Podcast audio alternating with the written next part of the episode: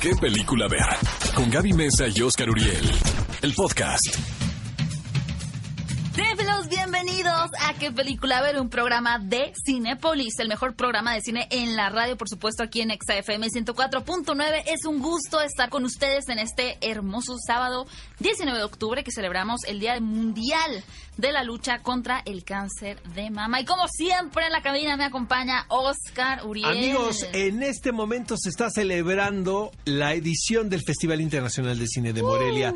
Después de hacer este programa, nos vamos para allá. Porque en el que sigue les vamos a contar todo lo que sucedió en este festival, quién se portó bien, quién se portó mal. Sí, me quién... llevé cargando a Oscar de una fiesta al Exactamente, hotel. quién, quién perdió el estilo en la fiesta, ¿no? Yo nunca pierdo el estilo de Gaby, decir. eh, la verdad sí lo he visto. claro que Eh, lo que está increíble del festival es que vamos a tener la oportunidad de ver películas internacionales muy importantes. Parásito, quien es la es, es el título que se menciona como mejor película extranjera en la temporada de premios. Fue la merecedora de la Palma de Oro en la pasada edición del Festival de Cine de Cannes. Eh, es una película coreana de Bong Joon-ho. Siento que esa película en unos dos años la van a querer adaptar o en Estados Unidos o aquí en México. Yo ya la vi.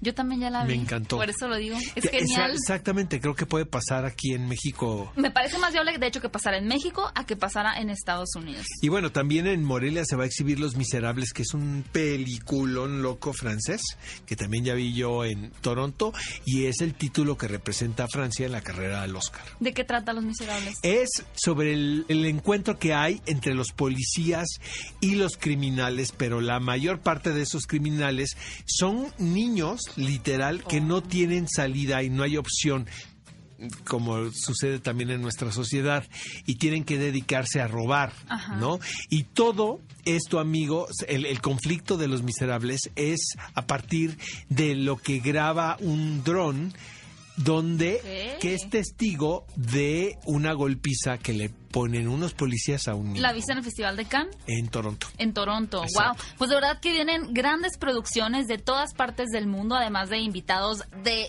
gran calidad que ya mencionamos la semana pasada, como William Dafoe o Robert Redford. Pero en el próximo programa va a ser como una edición Morelia, podemos decir, Exacto. ¿verdad? Porque vamos a ver muchísimas películas. Recuerden, cinefilos, también quedarse todo el programa porque les vamos a contar los estrenos que llegan a la cartelera. Además, tenemos una entrevista muy especial con director y activista de Queer International Film Festival y muchísimo más. Morgana que Love no está se- también aquí. Morgana Love va a estar aquí con nosotros en la cabina. No se pueden ir. ¿Qué película ver? Un programa de Cinépolis en XFM.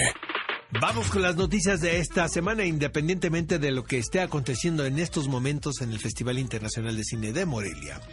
En los Estados Unidos, en Hollywood, se anuncia otra novela de Jojo Moyes Otra que novela. llega al cine. ¿Te gusta, te gustan a ti estas novelas? Casi no, no soy tan... Me gusta mucho el melodrama, pero no me gusta casi las películas como muy rosas que abordan temáticas de amor. Me gusta que sufra la gente, que sufra mucho. Aquí es un sufrimiento, pero muy rosa. Sí. Como ya muy predecible. Por ejemplo, Bueno. la película con Felicity Jones y Shailene Woodley que- que, Exactamente, va a el título de esta película, amigos, es The Last Letter from Your Lover. Y la verdad, eh, leyendo la sinopsis, este, sí me dieron ganas de verla. Pero- Tengo que confesarte esto, porque finalmente Felicity Jones interpreta a una periodista quien descubre una serie de cartas de amor.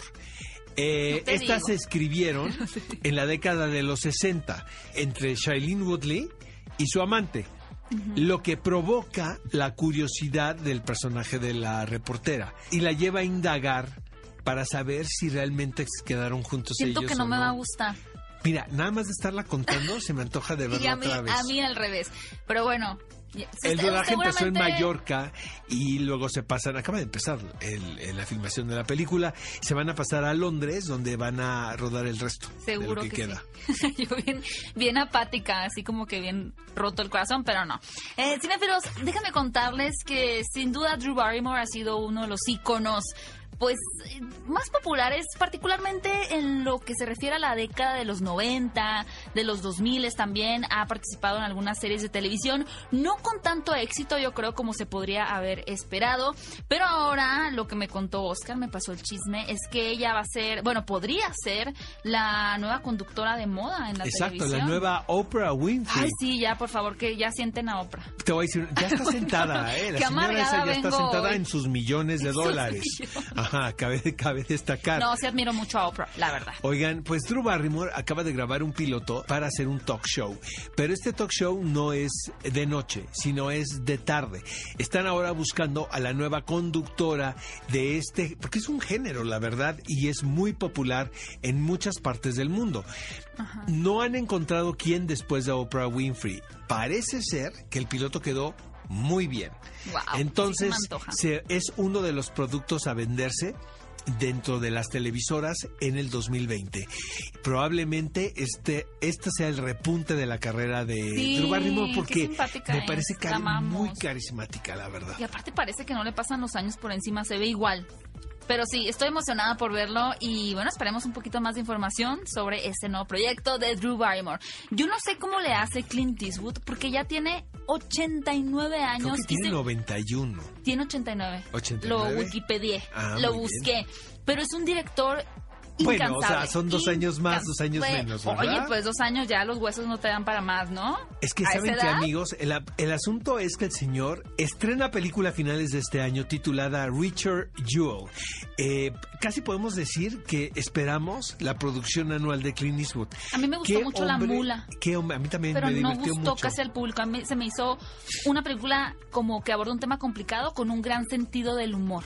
Pues ahora aborda un tema por demás polémico y que tiene que ver cómo muchas veces los rumores, eh, lo- las acusaciones sin fundamento ensombrecen la verdad. Y tiene que ver en el personaje de Richard Jewell, quien en 1996 era el jefe de seguridad quien encontró el artífice de la bomba en Atlanta. ¿No? Ok. Entonces le consideró primero un héroe. Dijeron, no, pues fue la persona que encontró esto, los restos de la bomba. Lo dijeron, Eh, pero ¿cómo los pero des- encontró? este, entonces empezó, era un tipo poco agraciado para las cámaras, no tenía mucho carisma, digamos, para expresarse. Y de repente eh, el FBI, la CIA y el público lo señalan como un posible responsable, cuando no tenía nada que ver Está en el basada en un libro, me parece, ¿verdad? Exacto, no, y en un caso real, aquí Sam Rockwell interpreta al personaje que defiende. Ay, yo pensé que hacía el poco agraciado. Dije, no, Sam en Rockwell es muy atractivo. Tiene un elencazo la película, Kathy Bates, John Hamm, Olivia Wilde. La película se va a estrenar, amigos, dentro del Festival de Cine de LAFI, que se sucede en Los Ángeles, California. Sí, claro que tiene un gran elenco porque antes de que se nos vaya el señor Clint Eastwood, pues todos quieren formar parte de su nuevo proyecto. Déjenme contarles que el universo de DC no deja de dar de qué hablar entre los cinéfilos, primero causando bastante controversia con la elección de Robert Pattinson para interpretar al Caballero de la Noche, a Batman, en la próxima cinta de Matt Reeves. Y a partir de eso han surgido varios rumores de posibles villanos que van a aparecer en esa cinta y uno indudable para tener presencia es Catwoman. Bueno, pues en estos días ya nos enteramos quién va a dar vida a este... Pues no podemos decir que es un villano, ¿verdad? Porque de pronto es aliado de Batman, pero luego está en su contra. Es medio misterioso, tiene diferentes matices. Y la encargada de meterse en la piel de Catwoman será la hija de Lenny Kravitz, Zoe Kravitz. Ahora, no es la primera vez que ella incursiona en el cine, de hecho ya ha estado presente en bastantes producciones taquilleras, como lo fueron la última película de Animales Fantásticos, Los Crímenes de Grindelwald, o también en X-Men Primera Generación. Así que digamos que ya tiene una trayectoria, por lo menos en cuanto a películas taquilleras estamos hablando. Pero lo más interesante de aquí es que antes de que la producción se decidiera por esta actriz y cantante, habían considerado a la mexicana Eiza González. Y de hecho en redes sociales muchas personas estaban a favor de esta elección de Eiza, quien hace poquito vimos también en el spin-off de Rápidos y Furiosos y previamente en Alita. Bueno, ni modo, en esta ocasión no corrió con suerte la mexicana, así que será Zoe Kravitz quien dé vida a este emblemático personaje junto a Robert Pattinson. Ya ha llegado el momento de compartirles el resultado de la encuesta de la semana pasada, en donde, ¡uhú! Aquí me está viendo Oscar con cara de odio, con cara de odio absoluto, porque gané en esta ocasión. Recuerden que cada semana hacemos una encuesta a través de las redes sociales de EXA, arroba EXAFM, y la encuesta era la siguiente. ¿Cuál es tu película favorita de Lindsay Lohan? Las opciones eran Juego de Gemelas, Chicas Pesadas, Un Viernes de Locos o Herbie a toda marcha. Y la ganadora fue Juego de Gemelas. Así es, yo sabía que iban a jugar gemelas, pero bueno, Oscar Oscar no, no tuvo una visión ganadora. Estén muy pendientes porque en algún punto del programa les daremos la nueva encuesta de la semana. A ver si sigo con mi racha ganadora. ¿Qué película ver? Un programa de Cinépolis en XFM en qué película ver, un programa de Cinepolis y como siempre ha llegado el momento de compartirles la nueva encuesta de la semana, de la cual por supuesto ustedes pueden ser partícipes votando a través de las redes sociales en arroba exafm. Está muy complicada esta encuesta, chéquense la pregunta. ¿Cuál de estas cuatro películas de anime es tu favorita? Ching. Yo ya sé cuál voy a escoger. El viaje de Chihiro, Your Name, Mi vecino Totoro o El increíble castillo vagabundo. Uy, ahí te va. ahí te va el, mío. ¿Va a ser el viaje Chihiro, va? No, El increíble castillo ah, vagabundo. Sí, está bien. Sí, también lo pensé. Yo voy a escoger Your Name. Your Name. No, Your Name. Me encanta esa película. Nadie el viaje de Chihiro. Pues no, productora, ¿quiere escoger usted el viaje de Chihiro? Sí, el viaje de Chihiro. A ver, allá, atrás. ¿Atrás? ¿Nadie? Ok, pues ustedes van a poder votar por el viaje de Chihiro. es grandiosa también esa película. Eh, en ese momento acabamos de compartir la encuesta de la semana para que voten y en el siguiente programa les vamos a compartir los resultados. Vamos a los estrenos de esta semana, amigos, y llega Maléfica, Dueña del Mal. Dirige Joaquín Ronin. Eh, miren, la primera a mí me pareció una película efectiva nada más. O sea, no pasaba más, no pasaba menos. Pero no me parece una mala película. Siento que se desaprovechó eh, porque el, planteamiento es muy interesante. Es la bruja más temida de todas, porque es la... mi, villano favorito. Maléfica es eh, terrorífica, esa sí te daba miedo. Eh, tiene una vida que los demás desconocemos, donde no era tan mala. Ay, no, yo quiero que sea mala. Y las que son muy buenas, que son las otras tres latosas, ¿no? las, hadas. Las hadas, que todas hiperactivas, ¿no? este, pues no eran tan buenas. Todas hiperactivas, me encantó. ¿De qué va esta? Mira, particularmente Oscar, yo voy a decir que yo sí me tiré al piso porque sentí que traicionaron el origen del personaje, que es malo, malo. Yo creo que fuera mala, mala. Pero, pero eso no iba, Gaby. Era al revés. Pero para mi beneficio, en esta película, ahora sí, de cierta forma van a reivindicar o regresar al personaje de Maléfica interpretado por Angelina Jolie a este camino de la maldad, porque si bien nos mostraron ya la otra cara de la moneda, una cara muchísimo más noble, ahora se va a enfrentar a nuevos eventos que van a volver a explorar esta maldad nativa que tiene el personaje. Lo que es muy interesante y diferente de incluso el clásico animado que es eh, La Bella Durmiente, es que también vamos a ver que no está sola maléfica, sino que hay otros maléficos. Tiene un gran elenco, Michelle Pfeiffer, Angelina Jolie y por supuesto la sensacional... El Fanny. Terror a 47 metros, segundo ataque. Miren, aquí ¿para qué se hacen? Ya saben a lo que van, ¿no? Me encantan las películas Ahora, de tiburones. Yo tengo que confesarles que me encantan estas películas. me divierten muchísimo. Ver a gente sufriendo porque se la quieren comer los tiburones. Bueno, qué pasatiempo, eh, la verdad. Me podría pasar viendo imágenes de esto todo el día. Ahora, eh, cabe destacar la interpretación de Corinne Fox y particularmente de Sistine Rose Stallone, que sí es hija de Sylvester Stallone, un poquito siguiendo los pasos de su padre, pues decide embarcarse en estas producciones de acción de su supervivencia, en donde, como dice Oscar, pues vamos a explorar un territorio a 47 metros, donde estas chicas pues pensaron que iban a pasar muy bien, hasta que encontraron a unos tiburones. Las chicas no muy inteligentes, pues ¿eh? la verdad. Bueno, hay que ver si Ese es un detalle muy importante, tienen que ser un poquito tontas, ¿no? Como para creerles lo que está sucediendo ahí.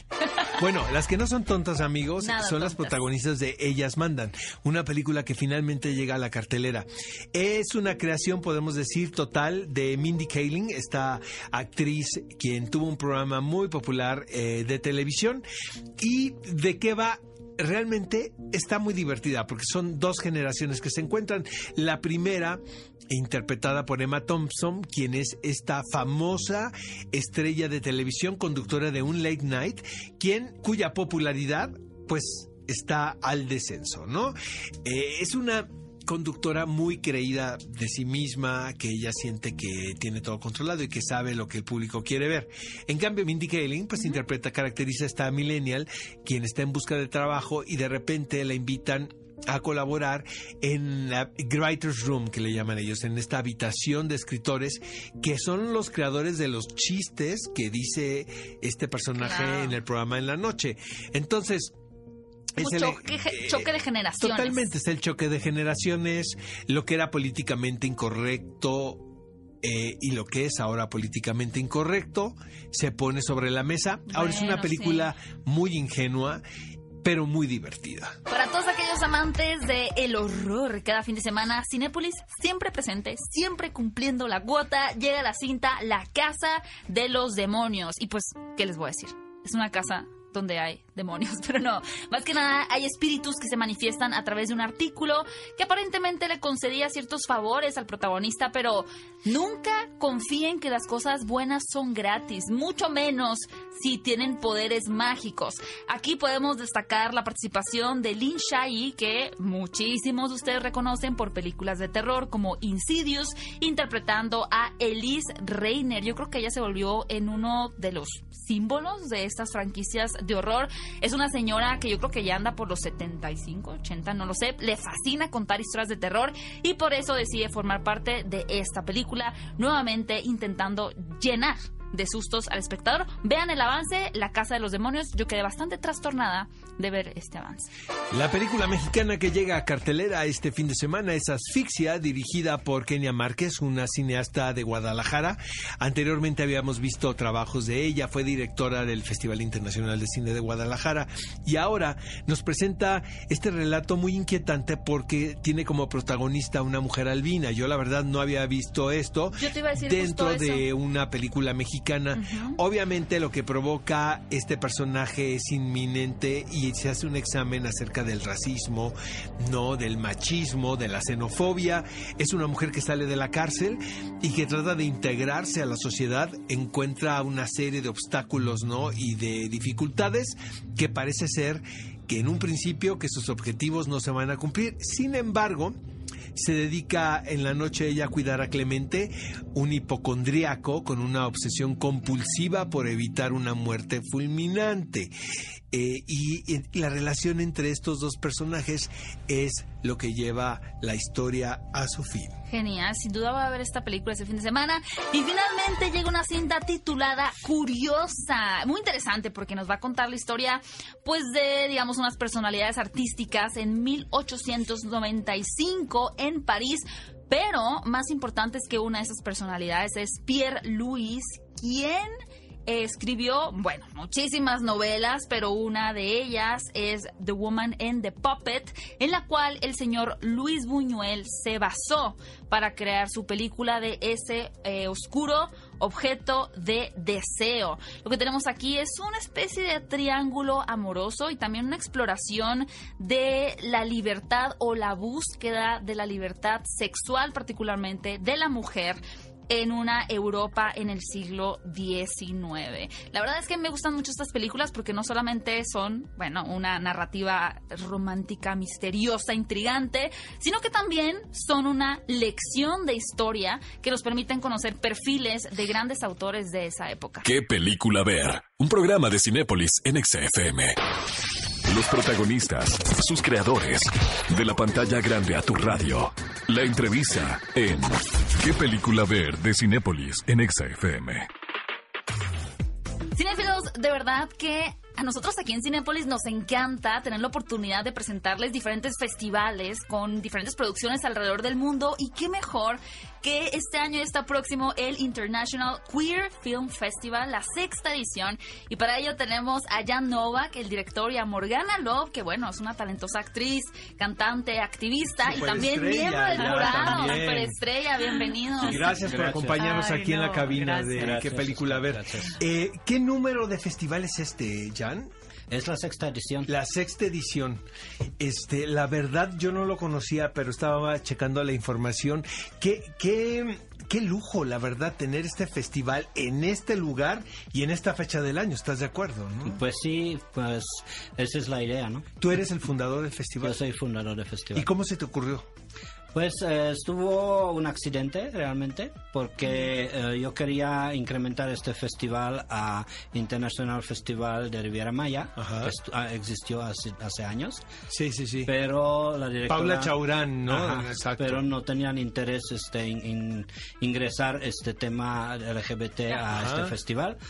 Y ahí yo me molesté un poquito entonces empecé a pensar qué hacer, qué hacer, qué hacer. Voy a hacer mi propio festival. Ah, dije, Tal ah, cual. Por, pero yo lo voy a hacer. Por, pero tú vives en Playa del Carmen, Chan. Sí, yo vivo 22 años en Playa del Carmen. Igual de feliz como los que vivimos aquí en la Ciudad de México. Idéntico, la mismo nivel de relajación, amor. ¿Sabes qué? La vista. Cuando te levantas y abres la ventana, ¿no? Sí, de pues la calidad no, del aire. No. Si abro la vista ya no veo nada. Antes sí vi por lo menos Cozumel, ahorita no veo nada si abro la ventana. Oye, Morgana, ¿y, cómo te sumas tú a este proyecto? Pues nos conocimos Jan y yo hace ya algunos años en, en Mérida.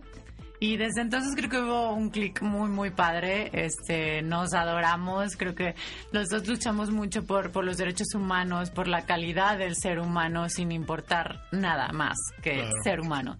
Entonces, desde entonces yo he ido a Playa del Carmen, me ha invitado cada año al Queer Film Festival y yo estoy feliz porque a veces voy a cantar, a veces voy a presentar este el cortometraje Oasis que, que ganamos el, el, año pasado como mejor cortometraje y entonces pues ahora estoy aquí, ya lo considero mi hermano de vida, lo, lo quiero muchísimo, lo amo de verdad porque es un hombre que, que trabaja muchísimo por el arte y por, por el bienestar del ser humano a donde quiera que va. Entonces tenía que hacer algo y tenía que no dejarlo ir. ¿Sienten ustedes a lo largo de estos últimos cinco años, por no irnos tan lejos, que ha habido un incremento tanto en la diversidad, inclusión o que se haya abierto un poquito más el panorama a películas LGBT o no tanto? Yo siento que sí. ¿Cómo ves tú? Sí, yo creo que sí. O sea, es que es muy muy difícil decir porque el cine LGBT no tiene las puertas abiertas en todas las plataformas, más que nada cine eh, tal cual, ¿no? Entonces está como que súper restringido. Sigue habiendo mucha homofobia, ¿verdad? Hay muchos tabús homofobia, la gente realmente que compran, las distribuidoras que compran, no tiene tanto dinero para la promoción de, los, de las películas, entonces se, proyectan solo en unos específicos. Por ejemplo, Chabela Vargas, por ejemplo, hago un ejemplo. Gran documental. gran, super documental, se presentó solo en Cancún, en todo el Quintana Roo. Entonces yo, para Pride de este año, lo trajimos a Playa del Carmen para proyectarse y se, se llenó. Sí, porque el festival no solamente es en el marco del festival, sino que ustedes durante todo el año también, me imagino, están Estoy tratando haciendo de proyecciones. Sí, sí, sí, sí. Ok. Así es. ¿Cómo le podemos hacer para ir así? ¿Cómo nos vamos a ir arreglando? Jan, ¿cómo nos podemos ir arreglando? Porque siento, se me acaba de ocurrir que podemos hacer una transmisión Qué buena idea de tener, Qué buena idea, ¿verdad? ¿verdad, Gaby? O podremos ir con los patrones ahí en Cinépolis, con Ale, que es la que tiene mucho dinero. ¿no? Sí. Pues, ¿Sabes qué va a ser cabrón si no vas en avión? ¿no? Eh, eso sí, tienes que ir en autobús. Oigan, si no en avión. Estaba checando ya la, la, selección. Ya vi Cuernavaca. Qué película tan más linda, ¿verdad? Sí, sí, sí, estuvo, de hecho, este estuvo en Outfest Ajá. hace un par de años, que fue cuando yo me di cuenta de esta película. Ahorita apenas se estrenó en España. Ya Exactamente. está en España. ¿Qué otra película recomiendas así de, de, que vengan en la sección oficial? Ups, este, esta es siempre una pregunta muy, muy difícil porque yo vi este año 3.000 películas. Entonces, ¿3.000 películas? 3.100 178 creo exactamente bueno, bueno películas que, que llegaron de todo el mundo. ¿Hay alguna que no conseguiste que te, que te haya que hayas querido y que no pudiste tener? Sí. Sí, se, se llama José.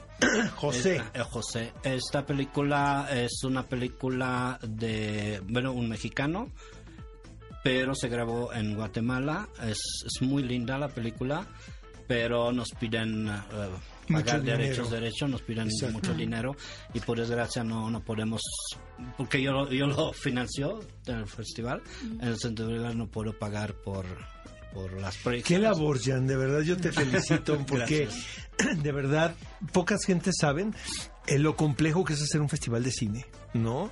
Que no solamente necesitas energías y ganas, sino mucho dinero y una infraestructura también de alguna manera. Y, y credibilidad y que las personas desde cero comiencen a creer en tu proyecto, ¿no? Porque ya de pronto a los seis años, tal vez ya con una carrera, dicen, ah, claro, ya sé qué festivales, yo quiero participar, pero al inicio, pues no es nada fácil, sobre Pues, todo por la temática. ¿no? Y eso es- siempre es, es muy difícil porque el tema LGBT no es bien visto. Entonces, si tú dices es un festival LGBT, pues Muchos patrocinadores no muchos le entran, patrocinios ¿verdad? no entran porque no les interesa este tema o no quieren estar vinculados con este. ¿Tú este crees que eso va a cambiar, Morgana?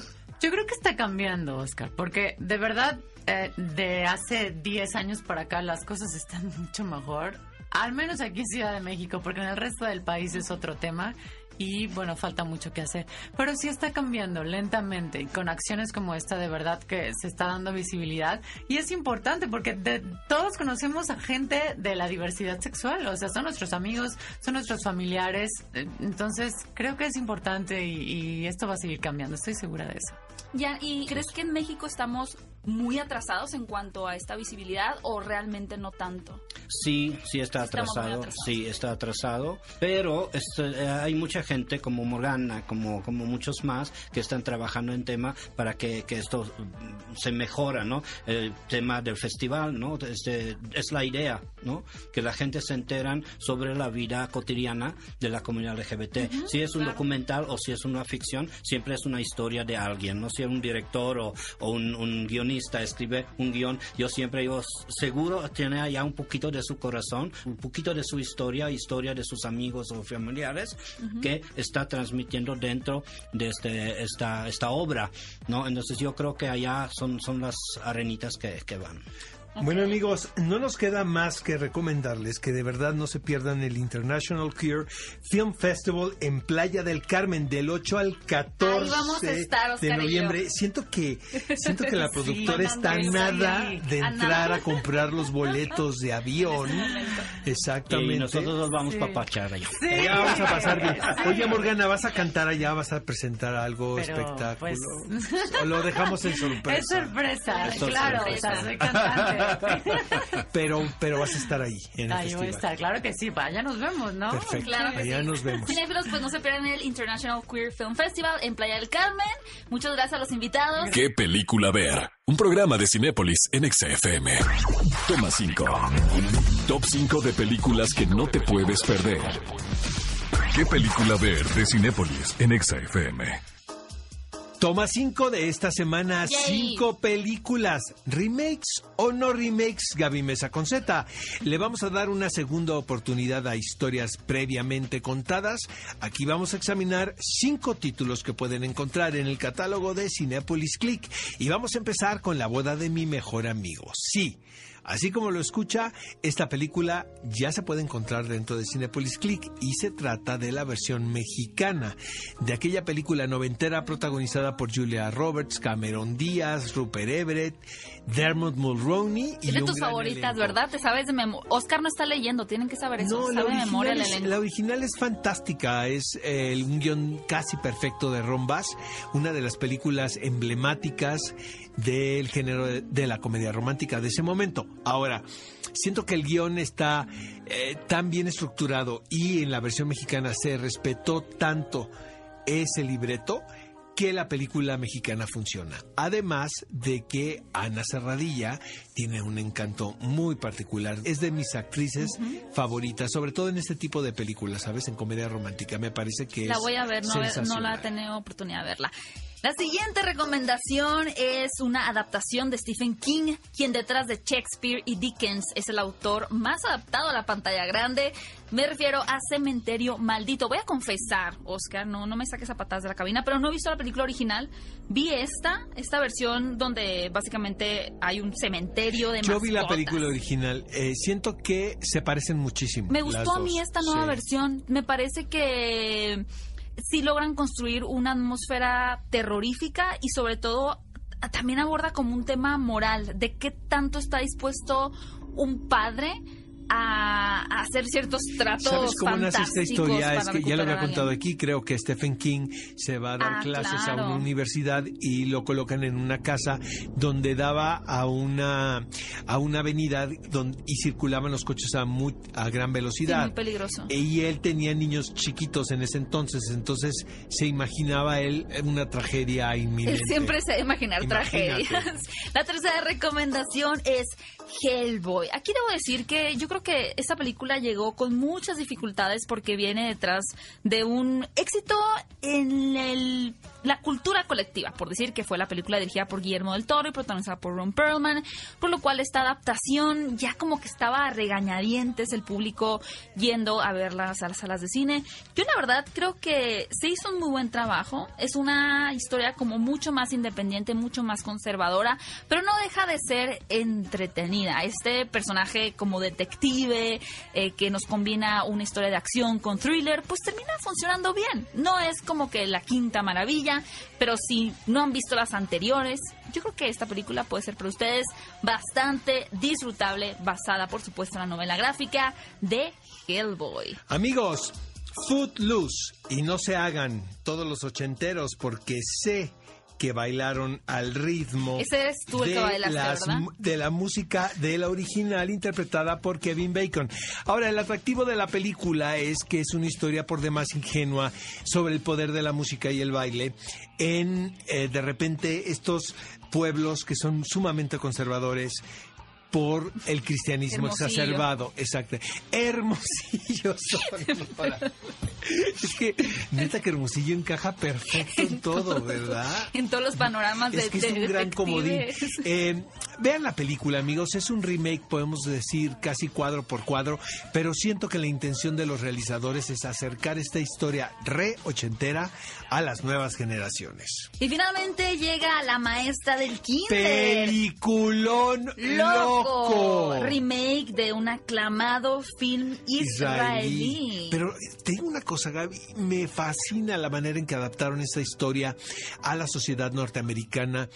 ah, Ahora a través de un personaje interpretado por Maggie Gyllenhaal, quien manifiesta en todo momento este hartazgo, este cansancio de vivir la vida. O sea, de verdad me siento tan identificado con este personaje cuando voy en el coche en medio del tráfico en y hay bloqueos. Me acuerdo de la maestra, ay, está lloviendo, hay bloqueos y está lloviendo, ¿no? Y son como las 5 de la tarde, 6 de la tarde, saliendo de Polanco. Entonces, inmediatamente me imagino a esta maestra interpretada por Maggie Gyllenhaal, quien encuentra un motivo de vida en eh, niño impulsar el talento de un niño que tiene ella en el, en el salón de clases, quien aparentemente es un genio para la poesía. Ay, qué emoción. Esta película me genera también como mucha, ¿cómo se puede decir?